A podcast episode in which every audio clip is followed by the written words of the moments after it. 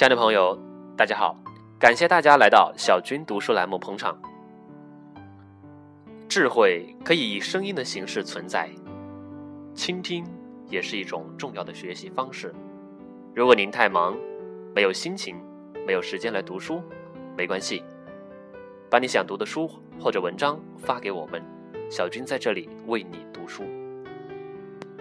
今天继续为大家分享《说话的魅力》刘墉沟通秘籍第七章：谁是老交情？我们继续来讲故事。第一个故事，一个领导在饭局里喝酒，有人想请他办事。来来来来来，一干而尽，一干而尽。老曹说完，先一干而尽，清了清自己的杯子，又扬着眉盯着老丁的杯子。喂喂喂，别辜负我的好酒啊！伸手指指，干了干了，怕什么嘛？你是老板，又有张助理给你开车。站起身，顺便说了一句：“拜托了，我有个侄子叫曹石成，最近考你们公司，如果可能，您照顾照顾。”吃完饭，老板上了车，真拿他没办法。丁总。朝老曹挥挥手，然后对身边带他开车的小张说：“也幸亏小张你今天来陪我，不然我怎么回去呀？还好啦，不红不红，不红不红，这些让人闻到我一身酒气，像什么话？”拍了一下小张：“今天下午的访客都给我挡着，等我酒气过来了，等我酒气过了，再让他们进来。”是是是。小张把老板送回公司。进了办公室，才说完事，公司没事，回公司十多分钟，小张就进来了。报告总经理，有位文教授打电话来，我本来要给您挡的，可是他说是您高中同学，又有急事，您看怎么办？要不要接？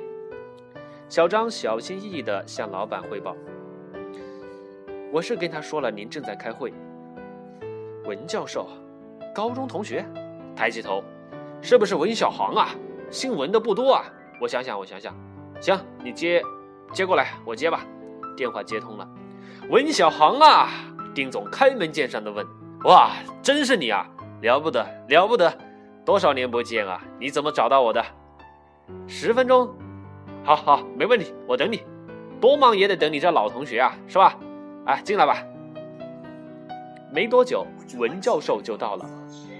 丁总破例跑到会客室外面迎接，又搂着肩带文小航进去。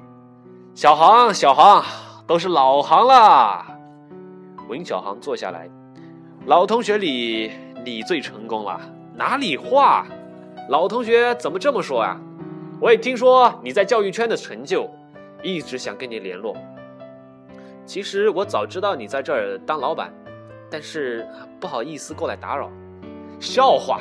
丁总狠狠地拍了一下小航，有什么事儿我能效劳吗？耸耸肩，文小航等了几秒钟，实在不好意思开口啊。不过无事不登三宝殿，我是为我儿子来的，他最近来你们公司应聘，据说你们只录取一个，我来试探试探，是不是？啊，姓文。对了，我是见过有个姓文的投递的资料，叫文文文啥来着？文达啊，对对对对对，不求闻达于诸侯。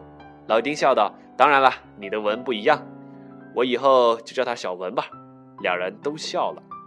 这时，助理小张端茶进来，文小航却看看表，不行，我说是十分钟的，不能耽搁您太久，我得告辞了。哎，你这老同学怎么才来就走啊？说实在的，我下头有个博士班，下午安排的口试，我得回去啊，失礼失礼，改天再拜访。说完，文小航站起身，拱拱手走了。小张，把前面面试的资料给我拿过来看看。丁总送走老同学，资料立刻呈上来。果然有个文达，丁总翻翻资料，成绩不错，长得跟他老子还真像。又翻翻另一份，是曹师成的，笑笑，曹师成跟他叔叔长得也有点像，拿起笔，在文达的资料上签了个字，通知文达他被录取了。小张吓了一跳，哎，您中午不是跟曹先生说会照顾他侄子的吗？酒喝的那么开心，那么尽兴，可这我没说一定啊。丁总笑笑，哎呀，老曹一天到晚跟咱在一块儿，不是他请就是我请，卖面子，机会多的事儿。这我老同学专程来，又是为他儿子，我能不帮吗？好，故事讲完了，我们一起来分析一下这故事里面说话的道理。有话好说，看看这个故事，你会不会觉得有点诧异？老曹中午才请了丁总吃饭，同时拜托丁总照顾他的侄子，丁总也几乎答应了。但是为什么半途？杀出一个程咬金，一个好久不见的文教授，丁总就变了呢？难道常碰面的老交情的老曹，反不如无事不登三宝殿的文教授吗？如果你这么想啊，你就错了。要知道，见面三分情，并不代表常见面就有三十分情啊。人的情好比种花，你把好几株花种在一个盆子里边，花是美，但是每棵。长得都不怎么好。相反啊，如果你把一盆花只种一株花，那花长得特别茂盛。一群酒肉朋友天天泡一块儿喝酒吃肉扯淡聊天，你拜托我一下，我拜托你一下。你以为每个人都把对方的事儿当大事来办吗？错了错了，天天见面的朋友拜托的话反而嫌淡。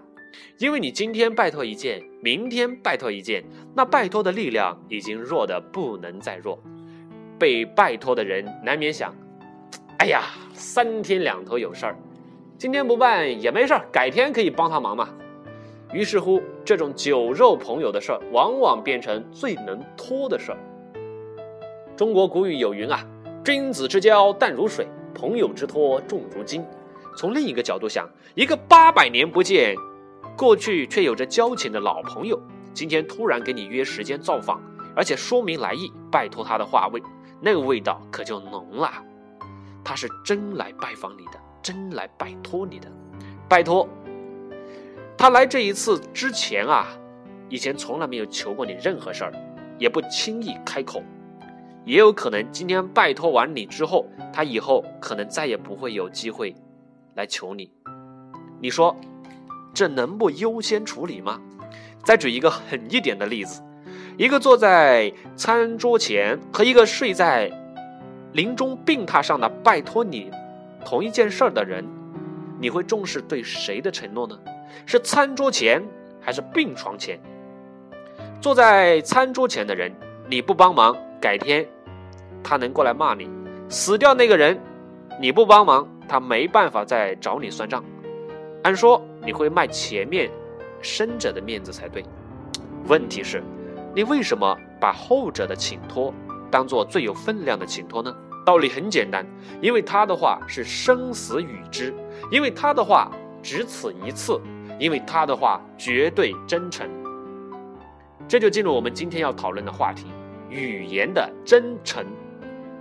我们来看一个常见的一个场景：直销机构。布道大会，如果你希望把话说到心窝里，最重要的一点就是真诚。你参加过直销公司的大会吗？假使你不小心踏入那里，你很可能误以为你是进入了宗教布道大会的会场。台上有主讲者讲他们的产品有多么的特殊神奇，或者有某某博士精心研究，或者有某某人带出的轻功秘方。哎呀，还有某某明星代言。或是使用过特殊的过程提炼而成，总之，那是天底下独一无二的神品。接着，又有一批一批的人上台发表演讲啊，做见证，多么的神奇神奇！有人说他使用了产品之后如何获得新生，有人说他原来已经穷困潦倒啊，加入这个直销机构之后再出发，如今已经拥有华宅美券，美券也是他的直销下线。然后大家一起唱歌，一起欢呼，一起欢迎新伙伴的加入，大家一起走向美好的未来，一起把这美好的产品与信息带给普天下的人。你说，这不就像宗教的布道大会吗？我们来看一个群众催眠作用。为什么直销者常常要办这种大会？一方面，他们为了介绍产品，拉新的伙伴进入组织网；一方面，他们需要这样的气氛，因为那种群众催眠的作用，能使他们说出去的话更有煽动性，更有力量。想想啊，做直销的人最爱讲的一句话是什么？太棒了，好东西，好朋友一起分享。他们为什么不说卖东西给你？而是说告诉你伟大产品的消息，使你得救。他们吃饭吃到一半，会叫服务员送白开水过来，当面冲减肥茶，吞养生药片给你看。他们一边吞一边脸上散发着光彩。当他们向你推销他的产品、介绍他的产品的时候，眉飞色舞，热情激动。哎呀，那气氛！为什么？因为一个好的销售工作者，他是真的相信他的产品的。因为他已经接受过集体催眠，他已经看到过那么多活生生的例证，那么多案例得到改变，他信，信他自己，信他的产品，所以他能说出很真诚、很笃定的话。他没有要赚你的钱，即使赚，也是希望拉你进去，一起传播美好的信息，一起帮助更多的人。当然了，顺便一起赚更多的钱。所以，我们从这里得到一个启示：我们一定要学会自己给自己催眠。如果你希望成为演讲家、布道家、政治家、社会活动家，或者做一个有说服力的人，你得学习那种说话的真诚。你甚至应该学习自我催眠。两千零四年四月一号，参加世界溜冰锦标赛的关颖珊，由原本的第三名，居然决赛做出超乎完美的演出，一跃成为冠军。他事后怎么说来着？他说。他在比赛前不断告诉自己：“I can make it，我能做到，我能达到。”而在比赛中，他在不断的告诉自己：“我会有这样大的耐力，我会有这样大的体力，我能行。”于是他果然表现出超乎异常的体力，做出三转跳再加三转跳。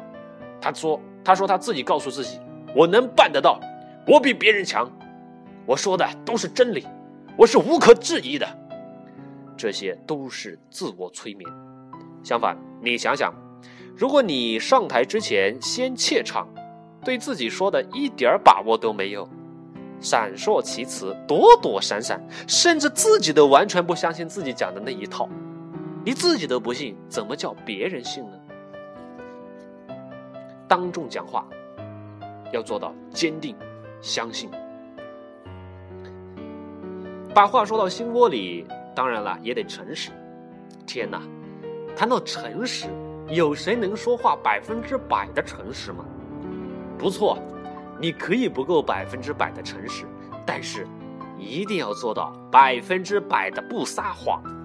我有个朋友说得好：“当我今天往西边去，而你问我，你问我往哪去了？如果我不愿意告诉你我是往西边去了，我该怎么回答你？”起码我可以说，我没有往北边去，我也没有往南边去。这就是一种说话圆润的技巧。有人问你的新房子是多少钱买的，而你又不愿意告诉他确切的数字是多少，但是你又不能撒谎。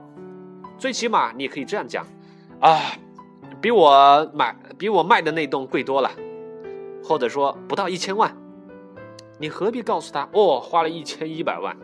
改天人家知道了，你只花了七百万，啊，相差那么大，你多尴尬，是吧？诚实是最保险的说话方法，不说假话也是最保险的说话方法。刚才那买房子的人，如果夫妻都不说假话，在不同的场合，有人分别问丈夫和太太多少钱买的房子，如果一个回答不到一千万，一个答比我们原来住的房子贵。他们的话可能穿帮吗？不会，因为很圆润，不会彼此矛盾。知道了这个道理，如果有人打电话给你老板，而老板又不希望见到那个人的时候，作为秘书、作为助理的你，最好的打法就是：啊，先生，对不起，我老板现在不方便接电话。你也可以说：啊，对不起，他现在不在。但是你千万不能撒谎说：哦，对不起，我老板出国了。想想啊。如果对方是在楼下打的电话，才打完人就上来了，然后看到你老板在公司在办公室，哎呀，多尴尬！你该怎么解释呢？说你老板这穿梭时光机，呃，虫洞隧洞，哎，又从国外调回办公室来了吗？说他不在，你永远可以讲，老板刚才确实不在，他出去了一下下，管他去哪了，总之不在办公室。你有话可圆呐，别把话说死了。说不方便接电话是四平八稳，你又何必卖弄小聪明，画蛇添足，说老板出国或下南部上北边了呢？记住，能不撒谎，咱绝对不撒不撒谎，说话才能不矛盾，也才比较真诚。尊重我，也就是尊重您自个儿。十几年前呀，一批来自台北的朋友到纽约来曼哈顿看现代舞表演，那是一个很小的舞台。圆形的，呃，然后四周围放着座椅，因为舞台不高，座位又靠得近，所以呢，那些坐在第一排的朋友，便把自己的脚也搭在了台子上面。你知道发生了什么事儿吗？那个跳舞的，一上台先冲到台边，叫每个人把脚收回去。他说的一句话很简单：“先生您好，请尊重我，因为这也是尊重您自己。”我是说真的，会说话的人也一样，你得让对方先尊重你，他才会真正的认真的去听你讲的话。你也要尊重对方，使他觉得你今天是真的要跟他说一番话。举个例子吧，我们中国家庭很多是父母要教训孩子的时候，经常是在哪呢？在饭桌上，大家围在一块儿，咣啷咣啷吃饭，然后你眼睛一瞪，然后开始教训孩子。结果弄得全家人胃疼，饭没吃好。当然了，你的教训的结果当然也是不好的了。或者还有的父母在厨房炒菜呢，拿着锅铲叮叮咣啷叮叮咣啷，然后转过头来，嘿孩子啊，然后开始教训，一点都不严肃，没有对的场合，也显得一点都不尊重，孩子也不会听进去，他不会觉得你真心想跟他说点啥，对吧？但是咱换一种场景来看。你可以跟孩子进行约定，你可以对他说：“孩子，今天晚上九点，我能不能到你房间跟你谈一谈？”或者孩子在房间里面，你敲敲门，当当当，问孩子：“我能不能进来跟你讲几句话？”首先想的显得尊重，显得正式，孩子一定会严肃起来，认真起来，觉得你真的要找他交心，真的要找他讲点什么话。这比你在餐桌上拿着碗筷教训，比你在厨房里拿着锅铲教训，那来的有有效多了。这就是尊重，尊重的力量。尊重自己最好的方法是先尊重对方。当你能如本章第一开开头第一个故事中的文教授一样，先打个电话预约时间，而且说只用十分钟，而不是表现对丁总的。这就是表现对丁总的尊重。我只用十分钟，表示我尊重你的时间，表示我会长话短说，更表示我有控制时间的能力，甚至表示我也很忙，所以只用十分钟。但是我亲自到您办公室来，因为我有不能不亲自对您说的事儿。同样的道理，当你的孩子看到你留下的字条，心里会不会七上八下猜？哎呀，最近又做错什么了？爸爸妈妈要给我这么认真，这么严肃，他们要说些什么呢？于是，一天的时间，他都在心里面嘀咕，在反思。也许等到你真正要教育他的时候，他已经完成了自我反省，该教育的效果已经到位了，话未开口，已经有了效果，高明吧？等到真的晚上九点了，然后他坐在房间里面忐忑，然后你敲房门，然后满脸的微笑。很尊重的样子走进去，拉着他的手坐在床边，然后开始跟他交心。这样说话不是更有效、更尊重吗？造成一个良性的循环，比传统的爸爸妈妈坐在桌餐前咣啷咣啷的边吃饭边骂，那效果好的不到哪里去呀。相反，如果你在房间里面有人没有敲门一推而入，想想那感觉多糟糕，对吧？至少他没有尊重你的隐私。没有尊重你的空间，那么接下来的谈话，可想而知会有什么样的效果，对吧？我们再来看一个场景，尊重不仅在语言上，也可能表现在你的服装和打扮上。你是一位名人，平常不修边幅，但是你的朋友去世了，你得去参加他的葬礼。如果你这个时候一改以往的懒散的作风，你穿上西装，很认真的打起领带，然后那些平常见惯了你不修边幅的朋友，突然看到你这么认真的打扮，他们心里面会对你表示尊重，因为你尊重死者，也表示你尊重自己。又比如有朋友到你们家来拜访，如果是老朋友，啊，又非常熟，啊，又是同辈，甚至是晚辈，你先可以表示一声抱歉，哎呀，对不起，啊，穿的比较随意，希望不要介意。于是你穿着睡衣跟他聊天，然后呢，他也很放松，老朋友嘛，也不用太在乎。但是你已经道过一声歉，显得一种尊重。于是呢，他也放松，然后跟你聊起天来。但是咱们换一点。如果是一个不熟的朋友，或者一个刚认识的比较重要的朋友到你们家来，你能如此吗？不行，你得回房间换一身衣服。如果你依然穿这个睡衣跟他打招呼，甚至抱歉都没有，就显示了两点：第一，你耍大牌，没把他放眼里；第二，你太随便，不成体统。你是不尊重他，也不自重。穿衣服和穿香水。现在我要把大家带回到我们前面的节目《老林的凯旋梦》当中去。我们曾经谈过求职的时候服装的问题，身体语言。一个中年男人、资深的工作者求职面试，不必穿全新的西装、全新的皮鞋、全新的发型，免得人家觉得你装嫩，或觉得你很急切的想要获取这个职位。这是我在前面说过的，表示睡大人则秒之。那时我只提到男人求职，现在我得谈一谈女人求职。你知道西方人说涂香水，那他们用哪个单词吗？他们用 wear，是穿戴的这个意思。wear perfume，在西方社会，香水是穿着的一种。一位女士求职上班，除了穿的得体的衣服，还得穿香水，穿首饰。但那香水不可以是太浓的，那首饰不可以是晃来晃去显得轻浮的，那衣服不可以是太暴露的，甚至有些办公室除了周末，不准女士穿长裤上班。女人穿着的身体语言显然与男人不同。女人求职，无论她是菜鸟还是老鸟，都可以穿全新的衣服，都一定要戴恰当的首饰。涂一点点香水，那是什么？那是身份，那是礼貌。你很难想象，一个职场女性不化妆、不打香水就出门，显得对自己不尊重，对别人也不是那么的尊重。女人跟男人这点上是不一样的。士为知己者死，女为悦己者容。男人可以穿七成八成新的衣服，表示我很自信，不必为了与你碰面而刻意去买衣服、刻意去理发。女人则不同。